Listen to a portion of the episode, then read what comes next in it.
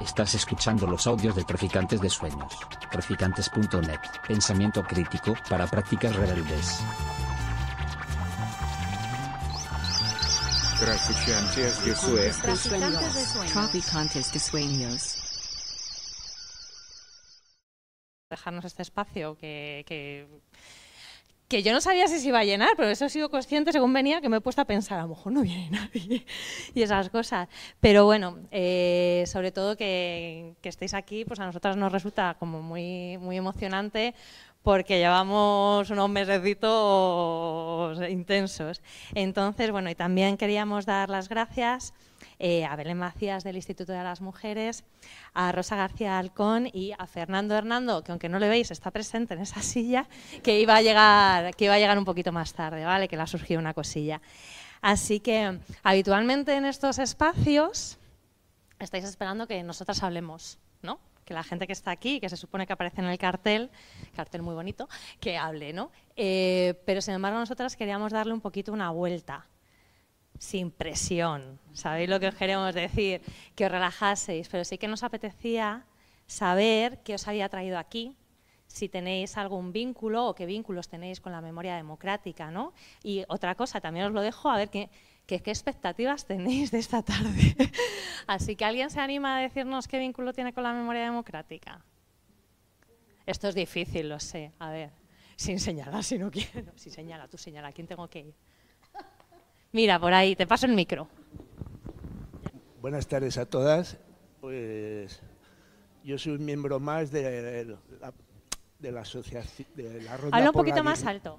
Yo soy de la ronda por la dignidad, por la memoria histórica, que llevamos más de 10 años todos los jueves eh, concentrándonos en Sol y lo que ahora ya solo los martes primeros de cada mes y el objetivo principal y a corto plazo de nuestra memoria, tengo ahí delante a un compañero y una compañera que, podrían hablar mejor que yo, pero bueno, eh, nuestro objetivo principal, y hemos pedido una solicitud, es que se ponga una placa donde en ese edificio, que fue el de la DGS, pues se indique lo que allí ocurría, que es que eso torturaba. Entonces nosotros, cuando vamos allí, estos martes primero de cada mes, pegamos una pegatina de DINA 3 allí en la fachada, a las 8. Cuando se va la Guardia Civil, vamos allí y la ponemos. Bueno, nada más que eso. Pero hay un compañero y una compañera que saben muchísimo más que yo de, de todo esto. Bueno, oye, muchas gracias por... ¿Alguien más quiere hablar? ¿Qué vinculación tiene con la memoria o por qué le interesa la memoria democrática? Sí, aquí repartiendo micros. Bueno, pues hola, buenas tardes. Yo soy Patricia, eh, fundadora de Wikisfera. Aquí estamos unas cuantas componentes del grupo Wikisfera. Eh, llevamos casi nueve años trabajando con diferentes temas relacionados con la memoria, fundamentalmente de mujeres, pero sí también tenemos una línea de trabajo que es de memoria democrática y hemos creado, eh, aparte de muchos perfiles de represaliadas y represaliados del, fran- del franquismo, pues eh, bueno, nos gustaría hacer un proyecto mucho más en profundidad para mapear todo aquello que no está en Wikipedia sobre la memoria democrática y hacerlo.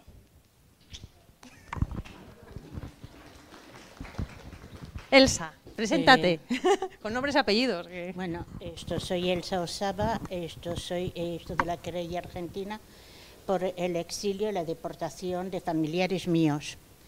Eh, pertenecer a- o tener que ver algo con la memoria democrática por la que se ha sufrido tanto y se ha estado eh, trabajando tanto, pues no me considero porque me han dejado fuera. Eh, Esto, la memoria democrática, eh, esto para muchas víctimas, esto es raquítica, insuficiente y, eh, la- y pensamos que hay que seguir ampliando y trabajando en ello.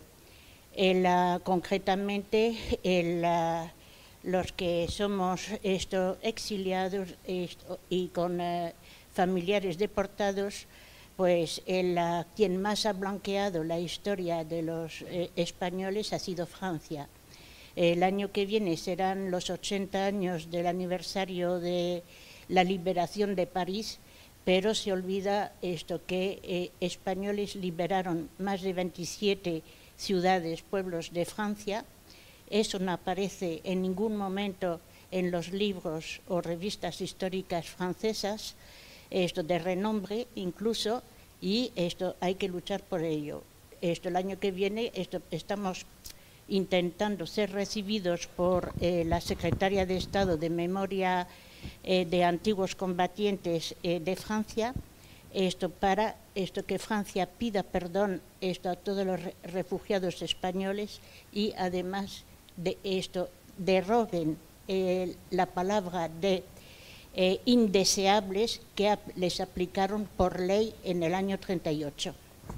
Muchas gracias, Elsa.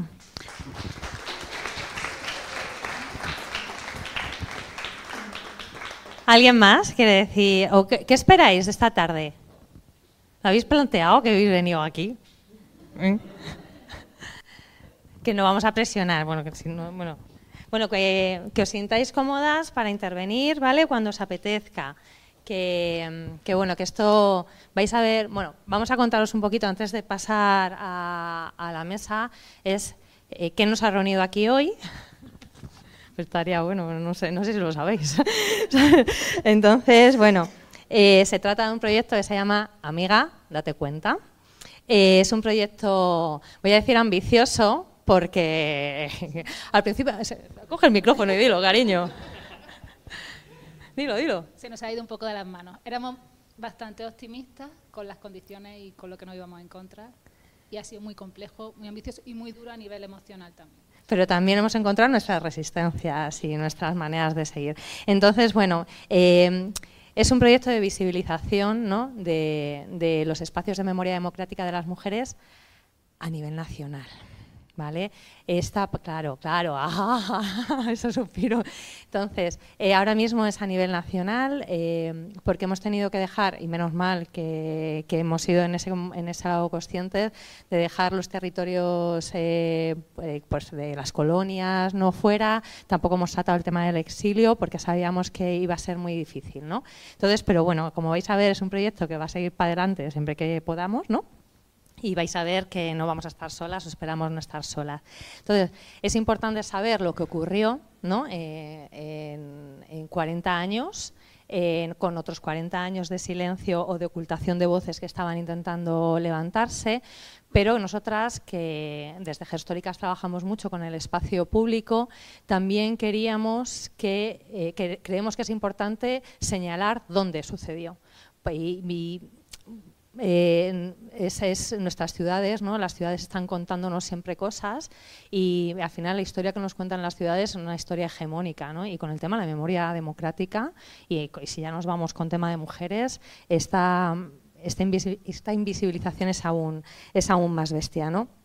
Entonces, es una manera, es que estoy fatal yo de la garganta, yo no sé por qué estoy hablando yo hoy, es una manera eh, de hacer lo que nosotras llevamos haciendo desde que comenzó Gerstóricas en Granada y en Madrid, eh, en grupos pequeños, intentarlo llevar, esa concienciación, pues a todos lados.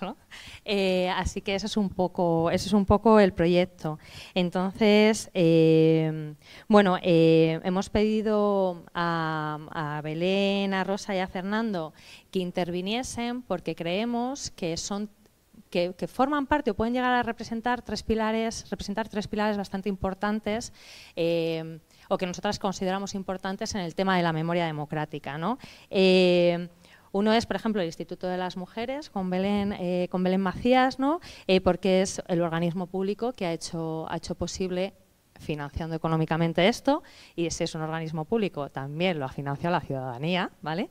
Está también Rosa García Alcón, eh, porque ella es presidenta de la comuna, es activista, fue militante antifranquista y porque creemos que hay que, que, es un buen ejemplo de lo que las asociaciones memorialísticas llevan haciendo eh, pues desde el minuto uno de la muerte de Franco, antes previo, pero más a la luz, ¿no? Y luego Fernando,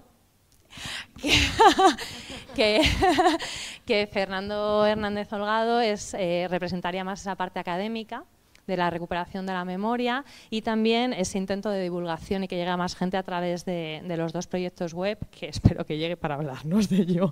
Y luego eh, también están Capol Studios, una parte ha sido la, la, nosotros siempre hemos llevado la parte de la, de la documentación, la parte más histórica, pero esto no sería posible sin una parte técnica y de, y de diseño gráfico, que flipáis, ¿sabes? Porque no os voy a decir nada, pero yo no sé si habéis visto solo los carteles, haceros una idea, que son Joana Dueñas y Eduardo España. Entonces, eh, la, la idea, bueno, y las compañeras, nosotras, claro, claro, y está, no nos hemos presentado para variar, tía, ¿sabes? Un poquito nerviosa, pero no pasa nada. Queremos visibilizar, pero a nosotras se nos olvida. Y por otro lado estamos, bueno, pues el equipo de Gerstóricas que ha trabajado en, en, lo que sabemos hacer, que es la parte de, de la historia, que, que, bueno, está Mariela, está Dunia, está Laura y faltaría Tania, que como Fernando está aquí. Entonces, que ahora llegará. y bueno, yo Sara. Eh, entonces, bueno, eh, vamos a, queríamos primero tener como un espacio eh, de por qué es, es, necesario visibilizar los espacios de memoria democrática de las mujeres y luego ya, si queréis, entramos un poco y os contamos cómo va el proyecto, qué funciona y por qué prácticamente esto es, un, es una llama. Estoy pensando que esto en el fondo es un llamamiento a, venga tías, animaros a hacer cosas. Amigas, daros cuenta. Entonces, si os parece... ¿Estáis todas bien? ¿Sí? Vale. Pues empezamos, empezamos contigo, eh, Belén, que ahora mismo estás en la Subdirección General de Programas del Instituto de las Mujeres que os queremos dar las gracias eh, por financiar este proyecto, porque la verdad es que es un caramelito, eh, que nosotras teníamos en mente hacer algo así, pero no teníamos los recursos para poder lanzarlo y, y bueno, pues para empezar os daros las gracias porque esta, esta subvención ha sido fundamental. ¿no? Así que te doy, te doy la palabra para que nos cuentes la importancia que tiene para el Instituto de las Mujeres un proyecto así. Pues muchas gracias, Sara. Y yo voy a hablar poquito porque creo que hay muchas voces que, escuchar hoy aquí. No queríamos dejar de pasarnos a saludar hoy. Está también Teresa Torres, que es otra compañera del Instituto de las Mujeres. Y de agradeceros eh, que hayáis desarrollado esta preciosidad, ¿no? que es muy poderosa la herramienta y yo decía, y muy necesaria todavía en, en 2023, pero casi cabría decir más necesaria que nunca ¿no? en, en 2023.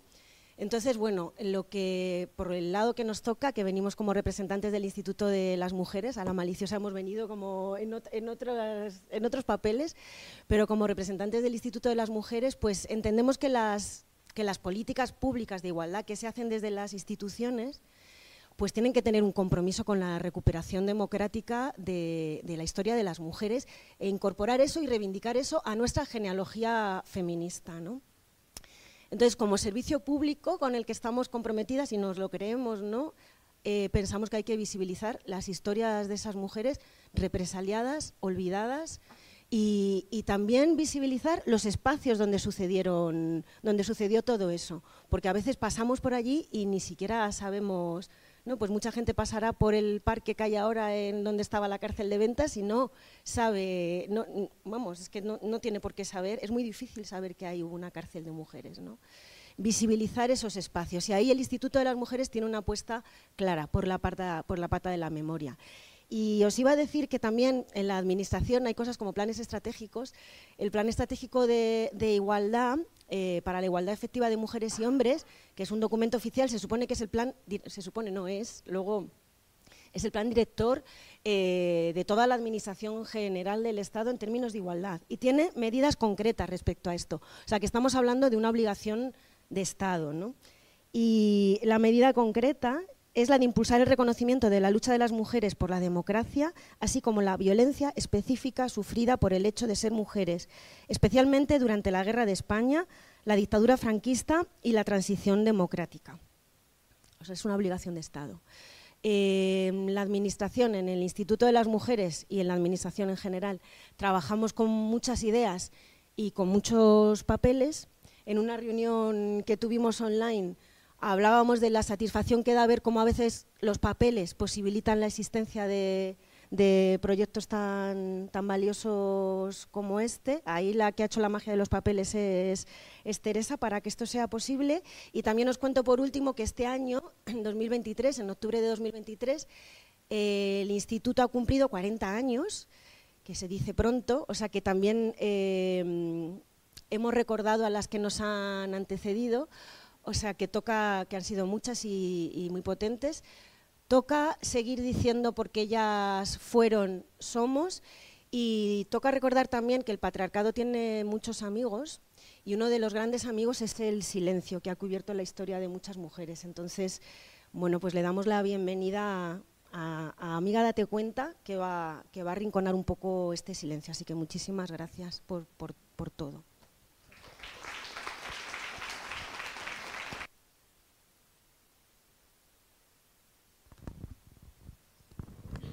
Pues muchas gracias. Eh, qué, importante, ¿eh? es que a veces las cosas funcionen y que lleguen los dineros, sinceramente. No nos vamos a engañar. O sea, es, es, es- est- estamos aquí compañeras que tiramos del activismo cuando somos profesionales y, hay muchos proyectos que también van a venir que estamos igual y que os vamos a contar. ¿no? Entonces, pues como lo va a contar ella. ¿sabe? Os presento a Rosa García Alcón. Ya os la vuelvo a repetir porque me encanta decir activista antifranquista, que yo creo que solo con eso eh, es presidenta de la comuna, eh, una asociación memorialista que, que está haciendo cosas muy interesantes para la divulgación, ¿no? Lo que decíamos, o sea, eh, una cosa es a lo mejor hacerlo desde nuestras posiciones de historiadoras, pero cuando a las personas les atraviesan esa historia democrática, esas represiones de primeras, hay que escuchar, hay que dar todo el espacio posible. Habéis hecho mucho por la democracia de este país. Eh, bien te ha costado lo tuyo también, ¿sabes? Has puesto el cuerpo, que en estas casos se dice. Y deciros también, así aprovecho y os hago publi, eh, que hacen unas jornadas, que os voy a leer el título entero, que que luchas de, bueno, dedicadas a las luchas y represión de las mujeres en el tardofranquismo, que este año fueron las segundas jornadas, que están grabadas y se pueden ver desde la web de, del Ateneo La Maliciosa. Habéis visto que bien meto las cuñas publicitas. Aprovecharlas, verlas, porque son, son, son historia, o sea, es fantasía. Así que, bueno, pues nos apetecía hablar contigo. Así que muchas gracias por habernos acompañado. Ha hecho spoiler ahora mismo. No lo sabíamos. Pues muchas gracias por estar aquí, muchas gracias por invitarnos y darnos esta posibilidad de hablar con tanta gente y en un lugar tan amigo como este. Eh, bueno, yo quería, o sea, me he traído esto, pero no os preocupéis que no lo voy a leer.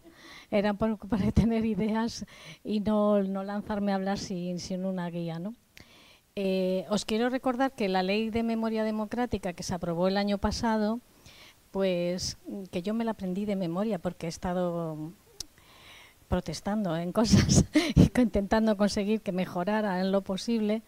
Eh, por eso sé que en el artículo 49 se define lo que es un lugar de memoria y que en el artículo 50 se dice quién puede, digamos, promover esos lugares de memoria. Uno de ellos son eh, pues el Estado, las instituciones, pero otro muy importante son las asociaciones. Por eso es tan, tan necesario y tan importante este tipo de reuniones, porque las propias asociaciones podemos pedir que sean eh, declarados lugares de memoria. De hecho, la comuna, en representación de varias organizaciones, ha pedido ya la petición de que sea declarado lugar de memoria el antiguo sitio donde estuvo la Dirección General de Seguridad, en la Puerta del Sol, y los, eh, los lugares donde estuvo la cárcel de Carabanchel, pero todavía no tenemos respuesta. Es verdad que esta reivindicación de significar lugares asociados a la represión, pero también a la lucha. Yo me gusta hablar más de lucha que de represión, porque lo uno va, no va sin lo otro. Hay represión porque hay lucha y hay lucha porque hay represión. Eh, pues es algo que se lleva muchos años. La comuna tiene 12 años. Eh, nosotros, nuestra reivindicación principal es la justicia, conseguir que, los criminales del franquismo sean juzgados, conseguir que a estas, a, bueno, a nosotras, a todas las personas que sufrimos delitos que están considerados de lesa humanidad, que no prescriben, que no son amnistiables, pues eh, tengamos eh, la tutela judicial efectiva que nos debe el Estado, a la que todavía no hemos tenido acceso. Y es además un, derecho constitucional.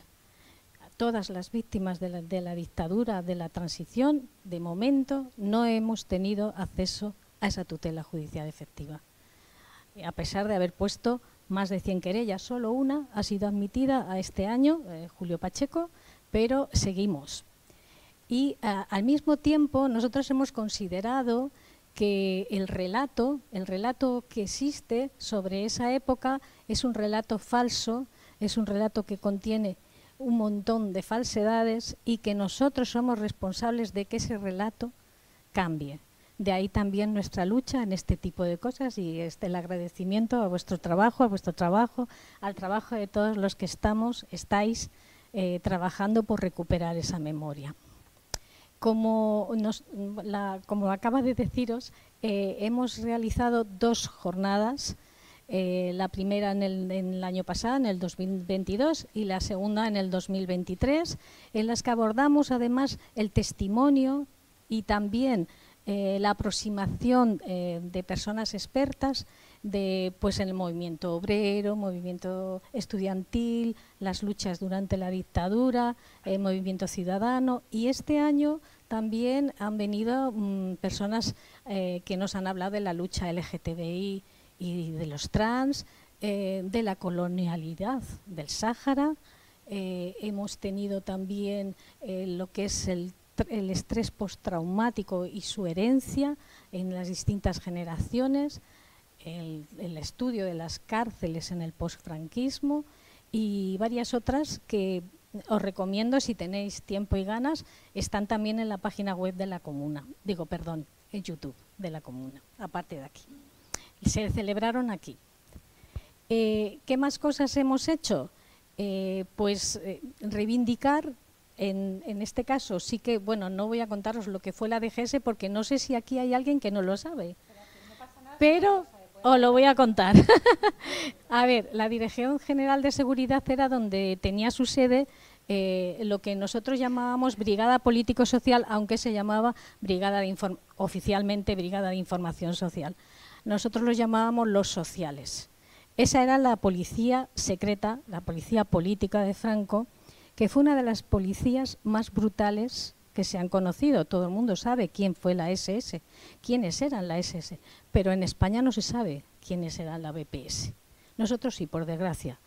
Pero eh, queremos que haya una resignificación de ese, lugar, que es lo que donde está el reloj que da las 12 campanadas, y que aparezca una placa, no sé si os habéis fijado, pero es la fachada de ese, de ese edificio, que desde el año 85 es de la Comunidad de Madrid, de donde está el gobierno de la Comunidad de Madrid, hay un montón de placas, fijaros, del 2 de mayo, incluso del COVID, pero no hay ninguna que diga que eso fue una sede de torturas, de detenciones, y no solo de las personas que luchaban contra el franquismo, sino también de gente a la que fueron detenidos por aplicarles la ley de vagos y maleantes, por ejemplo, o la siguiente que, fue la que sustituyó a esa ley de peligrosidad y rehabilitación social.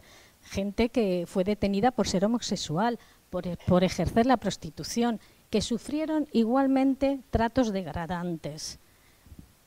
Igualmente también allí fueron eh, encerradas mujeres a las que se les eh, juzgaba por delitos exclusivos de mujeres, el adulterio y el aborto igual, eh, por eso queremos y que, eso esté significado, que se sepa qué fue y que se sepa qué pasó. Otro de los lugares que nos parece eh, importante que se signifique son los lugares de represión. Después de la guerra, lo va a hablar mucho mejor que yo, Fernando, pero después de la guerra España se convirtió en una cárcel amplia. ¿no? Muchas de esas cárceles las, proporcionó la Iglesia. Nosotros queremos también resaltar el papel de colaboración y de apoyo eh, entusiasta de la Iglesia, primero en el golpe de Estado y luego en toda la represión.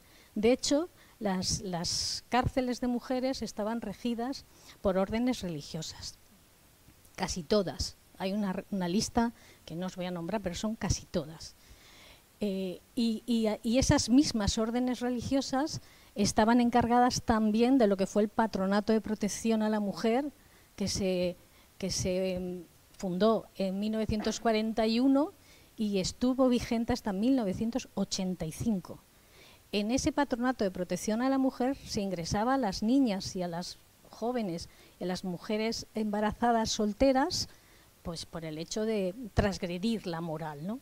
porque una de las cosas que, que, que están añadidas a la represión a las mujeres por el hecho de ser mujeres es que se las perseguía por transgredir lo que son eh, los códigos del nacionalcatolicismo, que fue, eh, digamos, el, la, ideología triunfante y apoyada por el franquismo, y, que, estaban empeñados en mantener lo que eran los patrones del patriarcado.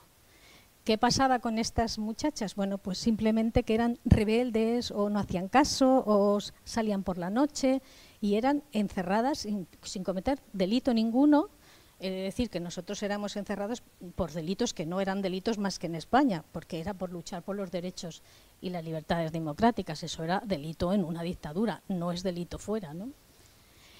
Y eh, esos, esas, eh, hay sitios, hay lugares como la maternidad de Peña Grande, que sí que tiene una esta, pero hay otro, es un edificio que está en San Fernando de Henares, enorme, que se está cayendo además y que está sin señalizar. Bueno, pero esa es una batalla que tienen las supervivientes del patronato y que ya ellas decidirán. Pero por nuestra parte, pues hay una lista larga de, de, cárceles en Madrid, pues primero la de ventas, que es verdad que los jardines, pone jardines de las mujeres de ventas, pero no pone que eso fue una cárcel. Eso no es una resignificación, queda a medias. Eso tiene que poner, aquí hubo una cárcel que estuvo eh, de hasta 1969, que además fue una de las peores. ¿no? Está la de Claudio, eh, Claudio Coello, 112, que es un, un, convento, creo que es ahora, que es, era un convento y sigue siendo un convento. Es convento y además los laterales tienen dos tiendas, tiene comercio. Ah, sí, es curioso, sí, sí, es verdad.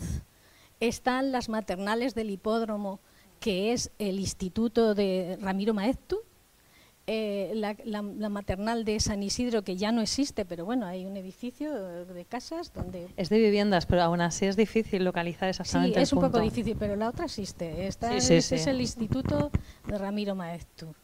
Eh, ¿Qué más? Esa de la primera parte y de las y ya lo que de la primera parte del franquismo.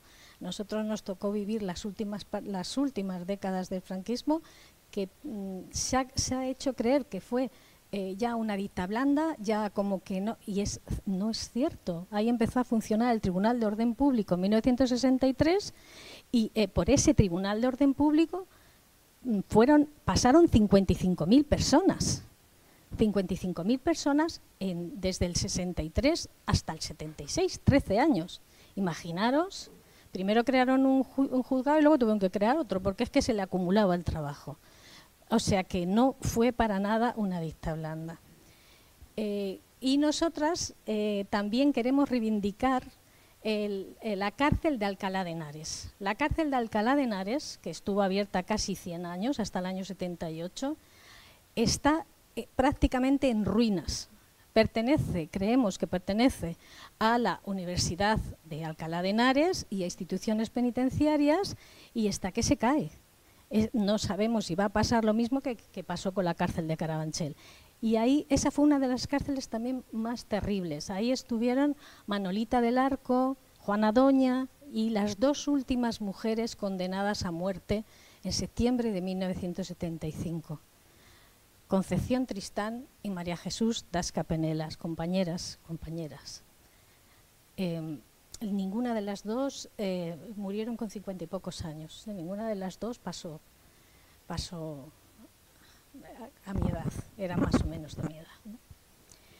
Eh, fueron condenadas a muerte en 15 días, desde que las detuvieron hasta que las condenaron a muerte. Luego les quitaron la pena de muerte porque estaban embarazadas o por lo menos el ginecólogo de la cárcel, que era Ángel Sopeña, un señor al que habría que volver a a darle Ángel Supeña, de verdad, magnífico, declaró que estaban las dos embarazadas, aunque no era cierto, y se arriesgó, porque se arriesgaba. ¿eh?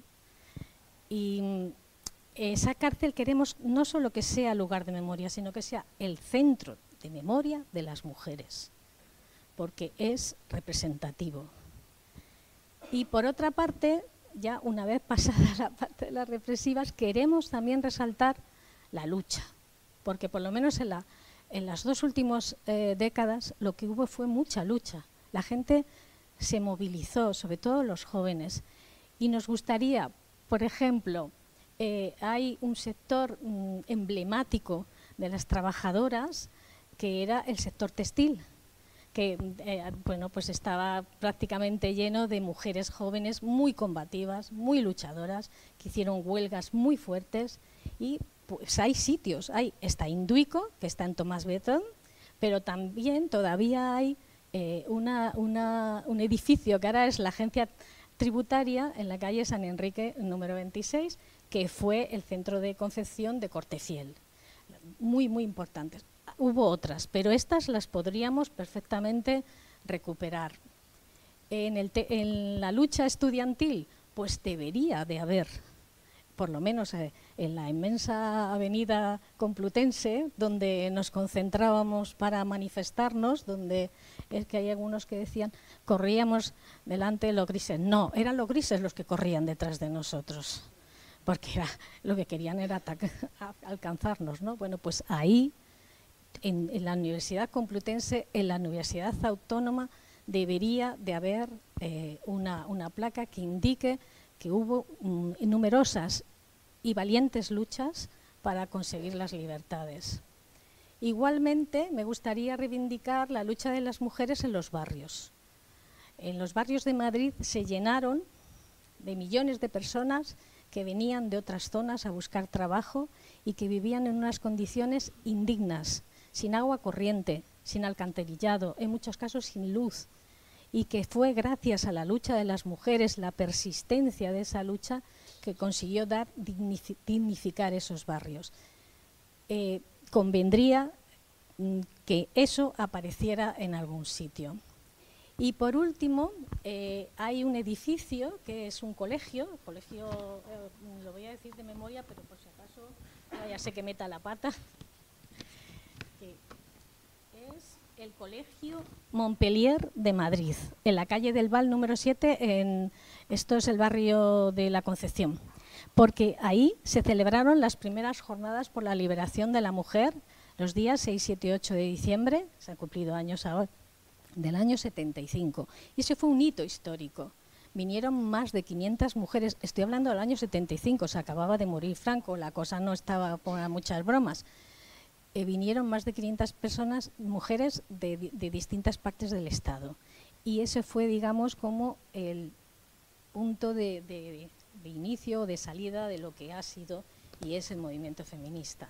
Probablemente hay muchos más sitios, pero he hecho una relación un poco para que sepamos que, que es conveniente que las siguientes generaciones entiendan que se luchó para conseguir los derechos democráticos, que no nos los regaló nadie, que nadie, absolutamente nadie, sino la gente que peleó, fue quien consiguió esta democracia mm, con sus defectos, pero no fuimos capaces de conseguir más, y que es la única eh, manera de avanzar con la memoria y con la proyección a futuro, porque lo que es la memoria es el futuro.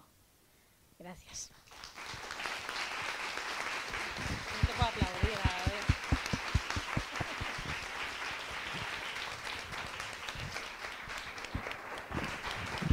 Una gozada escucharte. Es que no ha llegado Fernando, ¿verdad? Bueno, oye, que un placer escucharte, que, necesitamos vuestras voces porque al final lo que sois, sois faros en el fondo de la lucha, así que yo lo tengo más que claro. Eh, pues vamos a seguir nosotras. Bueno, Mariela, yo ya, ya te hemos perdido, ¿no? O sea, es que se emociona, porque cada una aquí lo vivimos como podemos, claro. Eh, bueno, pues yo creo que es el momento, si queréis, de que empecemos a mostrar un poco, a ver si es verdad que te quito yo los clines, eh, de que, os enseñemos un poquito el proyecto, ¿no? Le vamos a dar a la parte... Es muy emocionante esto. Si habéis, ¿Habéis intentado entrar en la página? ¿Y qué os parecía? Próximamente.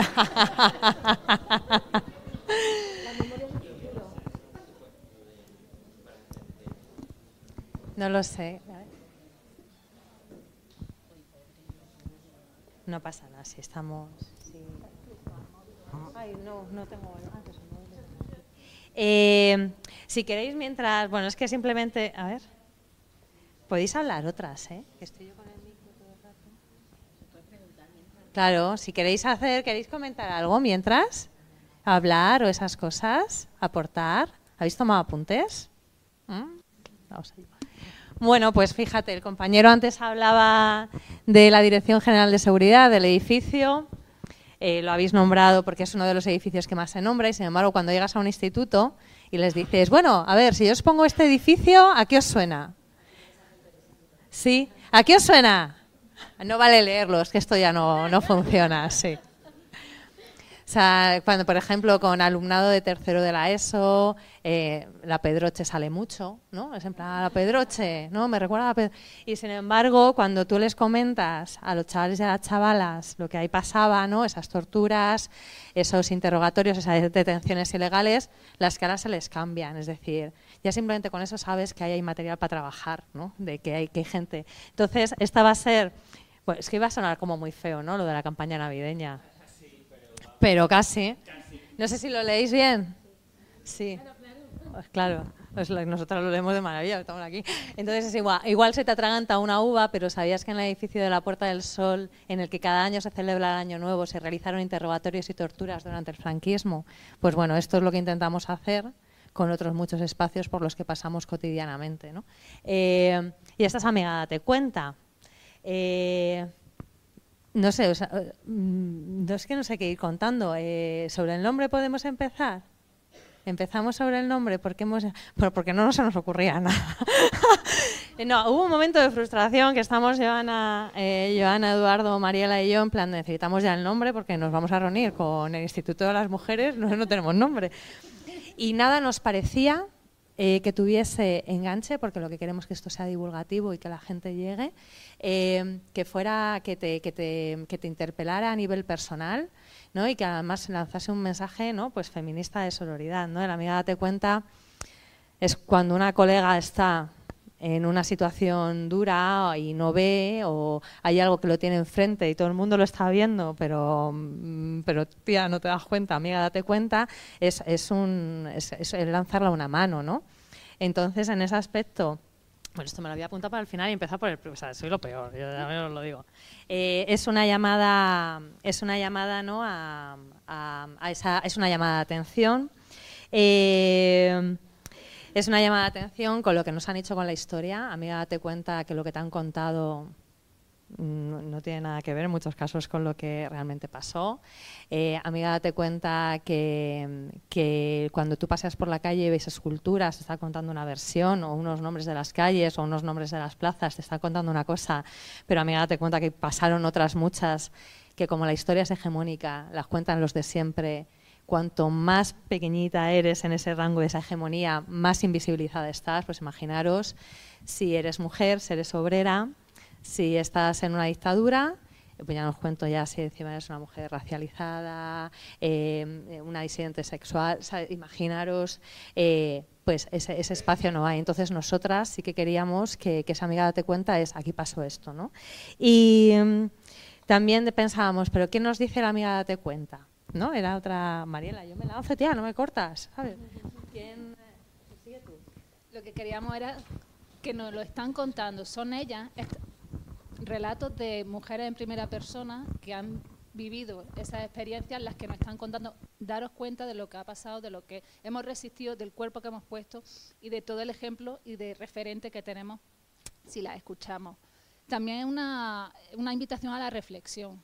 Date cuenta, mira lo que ha pasado, y una reflexión, recogiendo un poco lo que habéis comentado antes, ¿no? El compromiso colectivo que tenemos de buscar lo que ha pasado a nuestro alrededor, conocer mejor nuestro entorno, la historia de estos espacios. Y, y, bueno, lo que ha contado Rosa solo es de una provincia, multiplicar eso a nivel estatal. Eh, fue sistemático, fue mm, muy controlado. El tema de las órdenes religiosas ha tenido continuidad más allá de los años 80.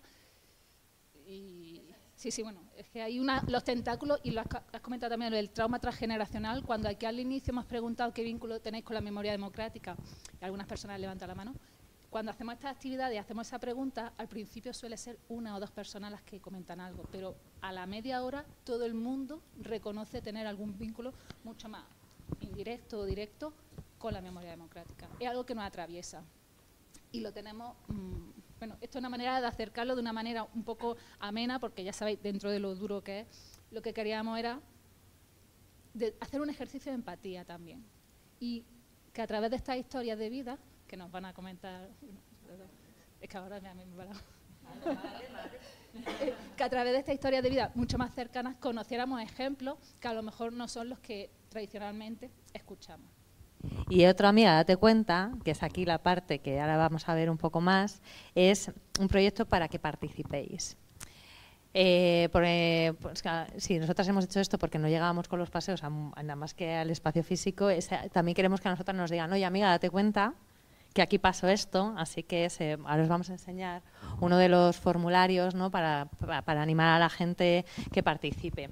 Os vamos a ir contando, ¿vale? Entonces, ¿por dónde empezamos?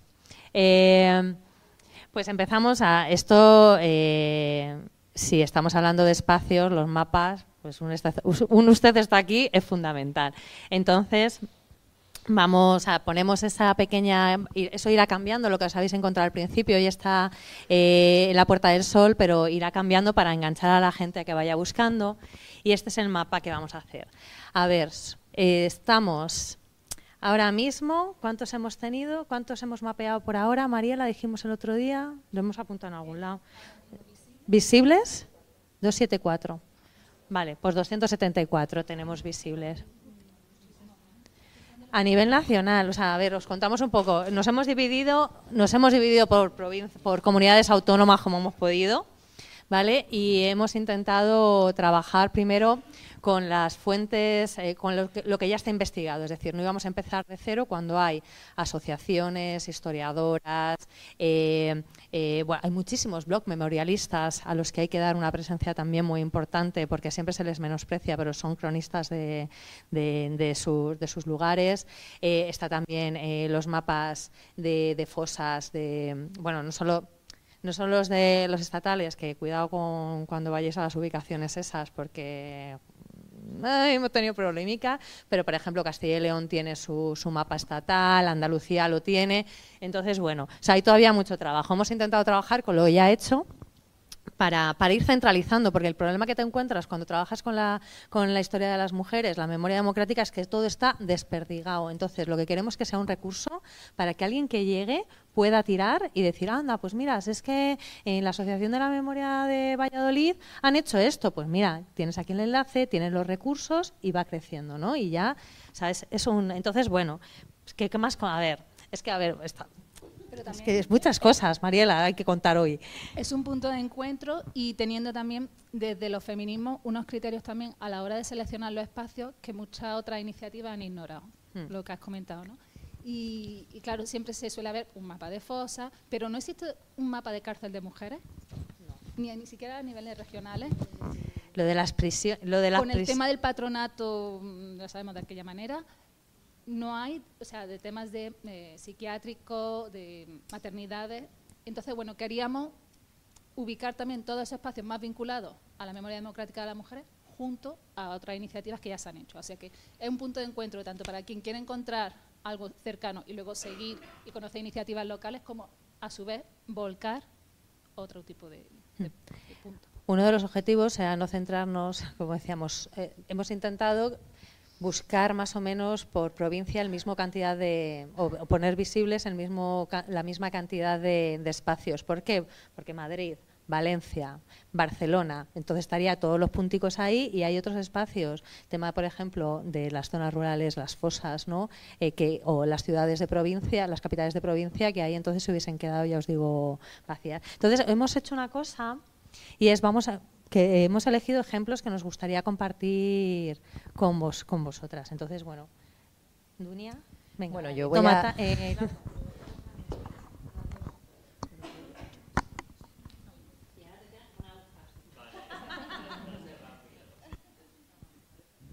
bueno, yo, eh, buenas tardes a todo el mundo. eh, estoy súper nerviosa y súper impactada porque me está emocionando muchísimo ver que todo este trabajo acaba materializándose en esta página web que vais a poder también utilizar todo el mundo y que, como dicen las compas, pues vais a poder ser partícipes de, de este proyecto.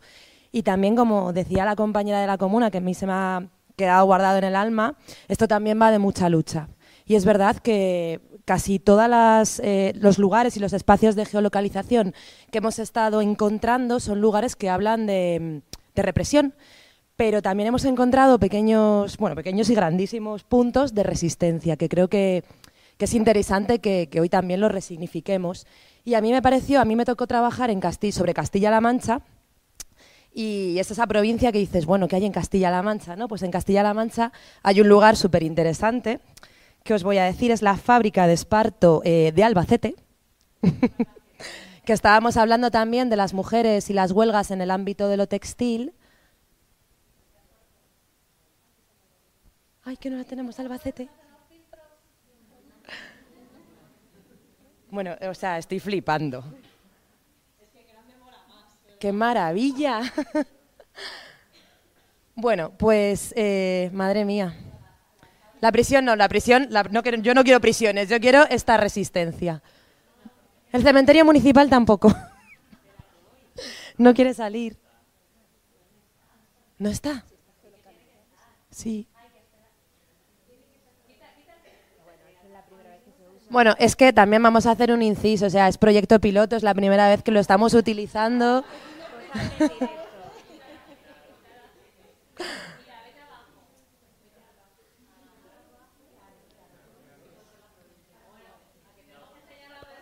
Madre mía. Claro, es en. Bueno, en realidad. Ah, claro, es que igual, claro, claro, es que el filtro. Mira, gracias Miguel, que nos estás ayudando a entender también la web. a ver, eh, pinchan, pinchan.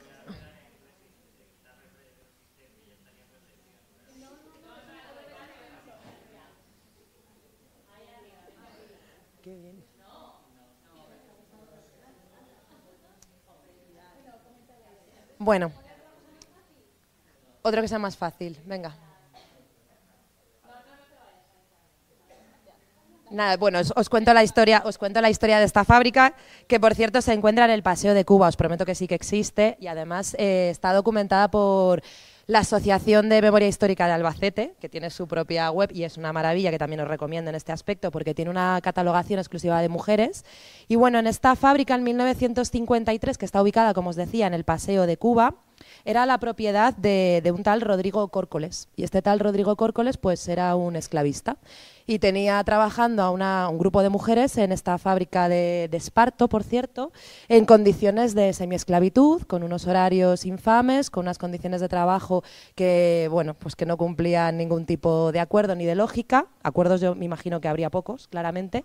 Y una de ellas, eh, una Isadora, eh, perdón, Isidora Ramírez se revela ante esta situación. Isidora se revela ante esta situación y es elegida el enlace sindical de esta fábrica. Inmediatamente es despedida y hay una parte muy bonita de todo este aspecto, que es que su grupo de compañeras, de trabajadoras, se ponen en huelga. Y estamos hablando de un año como 1953, con todo lo que, con todo lo que pudo suponer que se pusiesen en huelga este grupo de mujeres de esta fábrica textil. Hubo una serie de concentraciones en la puerta, eh, se manifestaron y además es que también se, manifestaron ante las puertas de la magistratura de trabajo de Albacete. Esta, como os digo, es considerada la primera acción obrera o la primera huelga de mujeres de una, de una ciudad como Albacete y finalmente, bueno, aparte de relacionarlas con el Partido Comunista y demás, em, finalmente a este tal Córcoles no le quedó más remedio que volver a recontratar a Isidora Ramírez y renegociar las condiciones de las obreras. O sea que por eso creo que era un espacio súper resignificativo. A día de hoy, en el Paseo de Cuba de Albacete no queda ninguna mención a este espacio. Es un paseo en el que existen viviendas, pero pues aquí estamos para tratar de resignificar, visibilizar y, darle nombre a estos lugares de la memoria histórica. Gracias.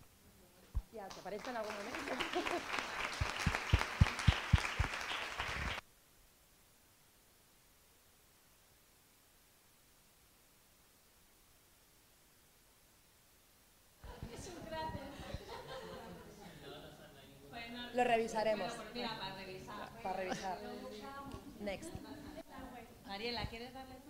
Venga. Venga, dale. ¿Cuál te apetece? Vete a Málaga, porfa. Málaga. Eh, ciudad.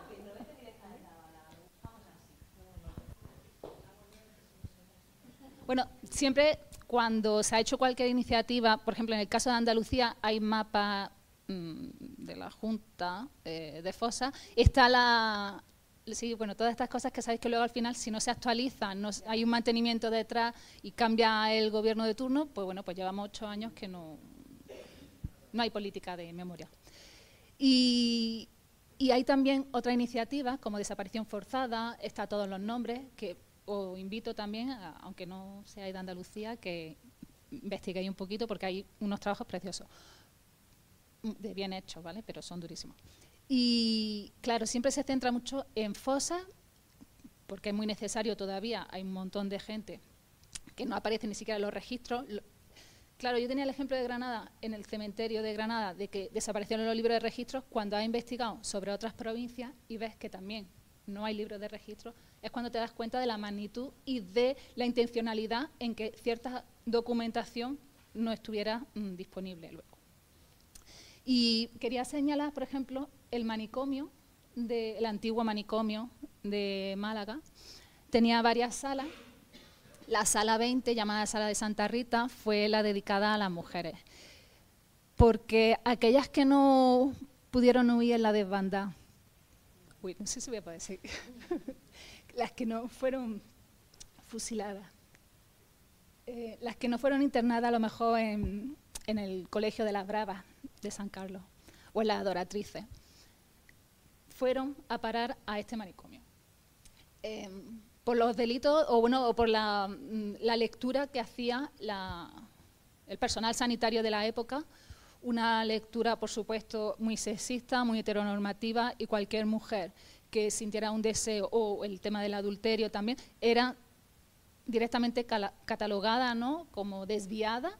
Eh, los historiales que hay son muy duros y la investigadora Celia García Díaz, que es la que más controla del tema del de, de Málaga, lo, lo define como un espacio tensionado, porque se dan tanto esas represiones como esas resistencias mm, dentro de la dureza que hay. Y luego hay que contextualizar, nosotras siempre intentamos contextualizar en la época las diferentes formas que esas resistencias podían tener, que era a lo mejor escribir una carta quejándote porque no te dejan salir o po- porque... eh, tan- eh, tengo que decir, más del 57% de las internas eh, recibieron terapia de electroshock, ¿vale? O inyecciones de estas del cardiozol.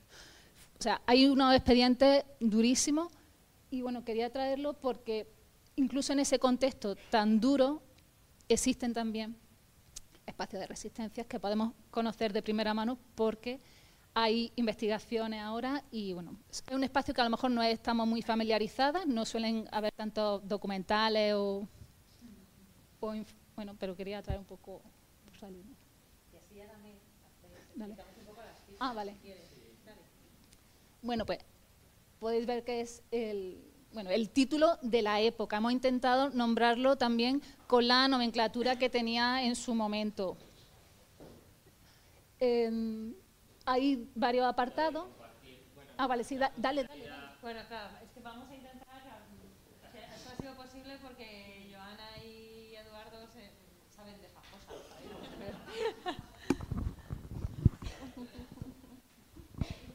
La, la idea es que sea lo más interactivo posible. Eh, obviamente estamos en una primera versión de donde habrá muchas mejores, pero sobre todo ya se puede compartir eh, vía Twitter, bueno, ex, eh, vía WhatsApp o vía eh, vía mail, ¿no? O sea, porque es no solamente que uno pueda ver el espacio, sino que la idea es que se comparta y que directamente haya un, pues un enlace a- al propio lugar, ¿no?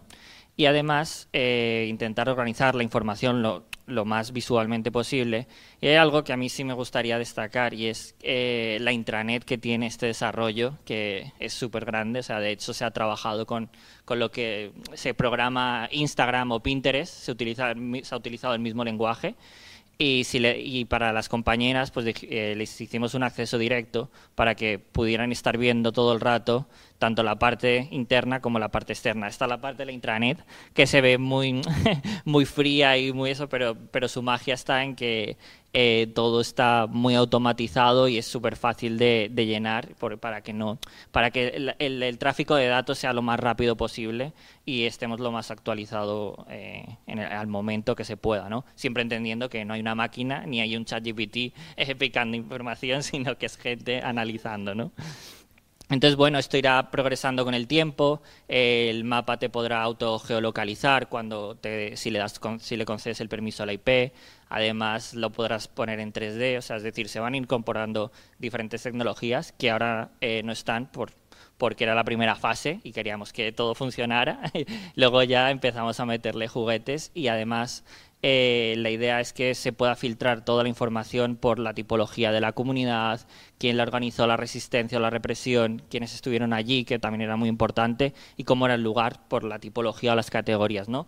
Eh, intentar que, toda la información sea lo más rápida, accesible e interactiva posible con, todo el público. ¿no? Y bueno, y luego muy importante dejar el tema de fuentes eh, siempre claro para que haya esa trazabilidad y en un futuro, pues eh, si el proyecto crece, que estamos seguros que va a crecer, eh, queremos trazar, eh, la intranet está diseñada para que haya una trazabilidad con nombres, o sea, es decir, si en un momento podemos empezar a decir, oye, esta mujer estuvo en un lugar, luego pasó a otro y luego acabó en otro, está diseñado para eso. Ahora mismo, pues es un trabajo todavía más ingente y más laborioso para poder hacer eso, pero siempre miramos a futuro y como dice Sara, somos unos motivos de la vida, entonces bueno, pues eh, ya estamos pensando en eso.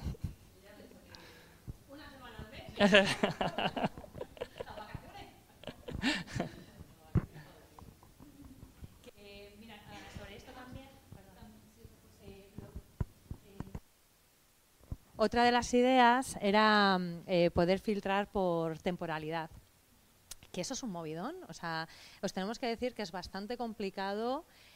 Pues no os vamos a hablar de, de geolocalizar exactamente los espacios porque han sido, bueno, ha sido mm, terrible, ¿no? Muy complicado. Hay algunos que estamos que no salen porque somos incapaces de encontrarla. O sea, sabemos lo que ha pasado, pero no sabemos dónde estaba, ¿no? Y estamos hablando de cositas como eh, cárceles en medio de una ciudad, ¿sabes? Que es que no estamos hablando de, yo qué sé, de un zulo en una casa. O sea, es que está muy complicado.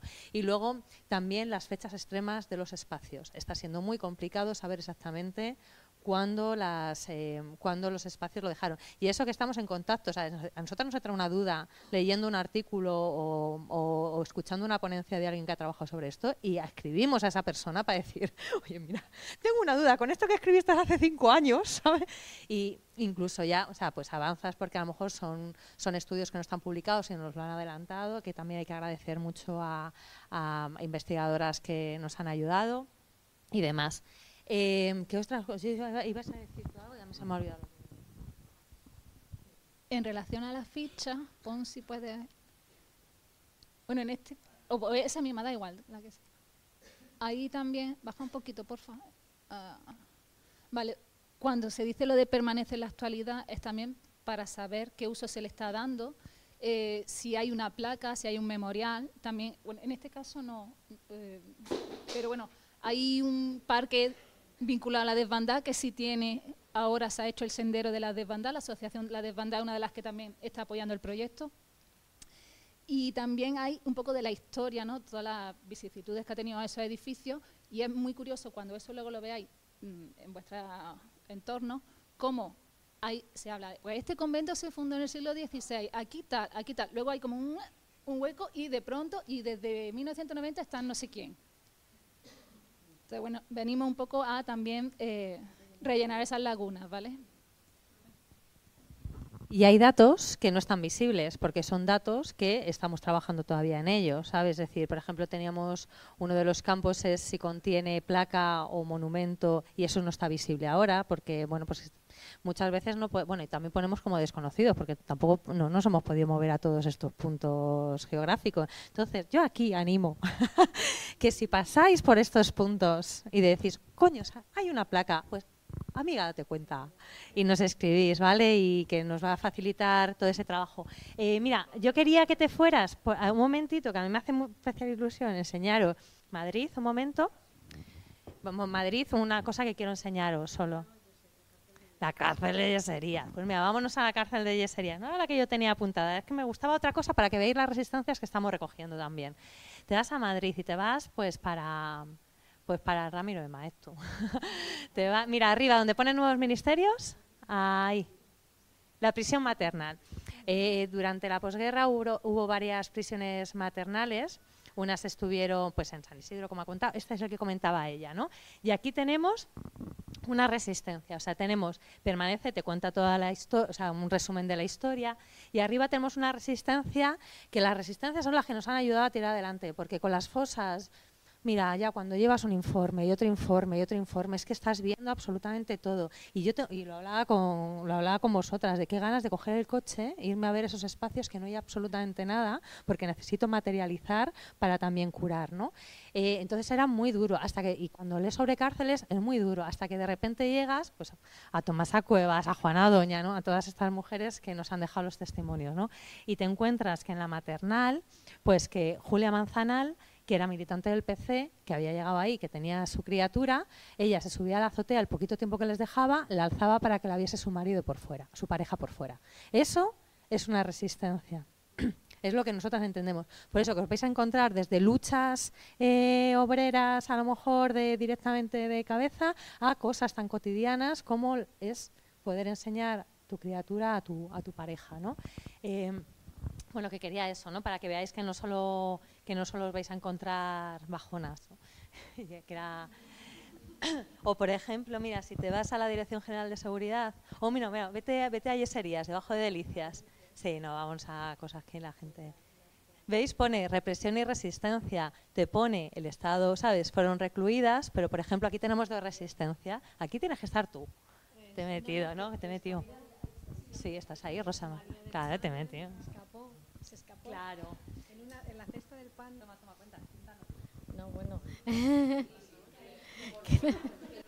es, es, que eh, hubo muy pocas fugas de mujeres. En realidad, bueno, en la cárcel de ventas hubo dos mujeres en el año cuarenta y tantos que se escaparon, pero ahora lo contará si viene. pero esto ya fue en el año 74, creo recordar, ¿no? Ah, en el mismo 75, bueno, es que pasaban los tiempos. Eh, ella se, o sea, fue una fuga organizada desde fuera, lógicamente. Entonces eh, entraba el camión del pan con las cestas eh, y entonces ella aprovechó y se metió en una de las cestas, sabía en qué momento tenía que en un semáforo bajarse y bueno, luego la escondieron por Madrid y al final pues llegó a, a Francia pero mm, fue, o sea, fue espectacular porque no había habido fugas desde los años 40 y menos de mujeres. Por eso esta es, anecdótica. Luego cerraron el paso, ya no podíamos ir hacia donde se, ya, nos, nos, pusieron unas puertas añadidas.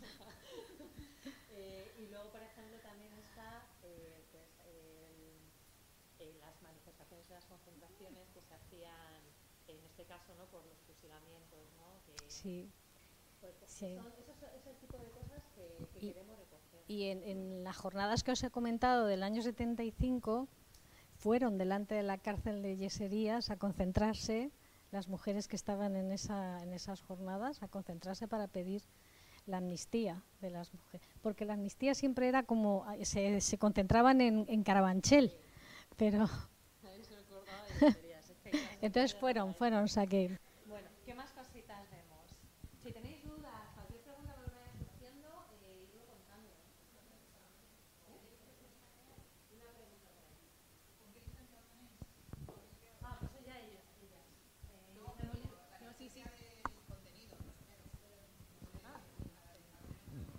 ¿Cómo que el contenido?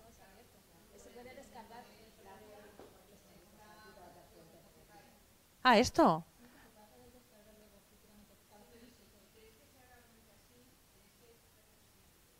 Ah, pues eso hay que meterlo.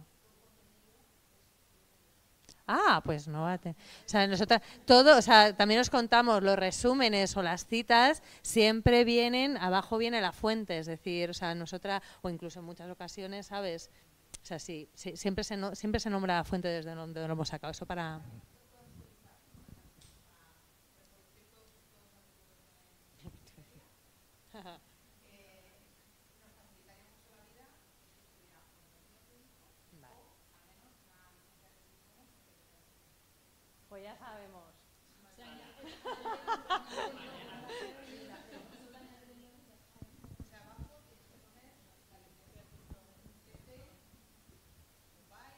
Vale, pues mira qué bien tenerte, Patri.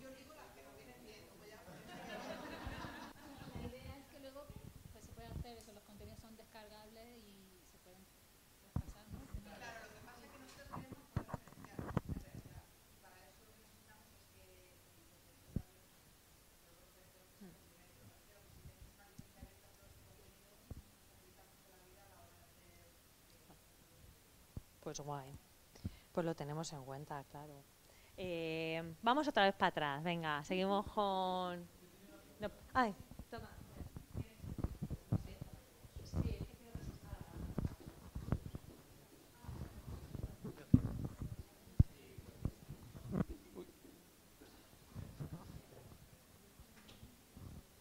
Quería, quería preguntaros si habéis pensado como en algún cuando, o sea, esto, esto no se va a acabar nunca, es decir que, em, pero lo que sí se acaba es el dinero. Em, ¿Hay algún, tenéis como, habéis pensado en, algo de cómo entregar esto em, o a organizaciones o a, o a asociaciones que hacen incidencia o vosotras vais a hacer esta, como, como una entrega simbólica a las instituciones que al final son las que las que tendrían los fondos para, para memorializar esos, esos espacios? ¿Hay alguna... un después? Claro, contando muy bien. Teníamos el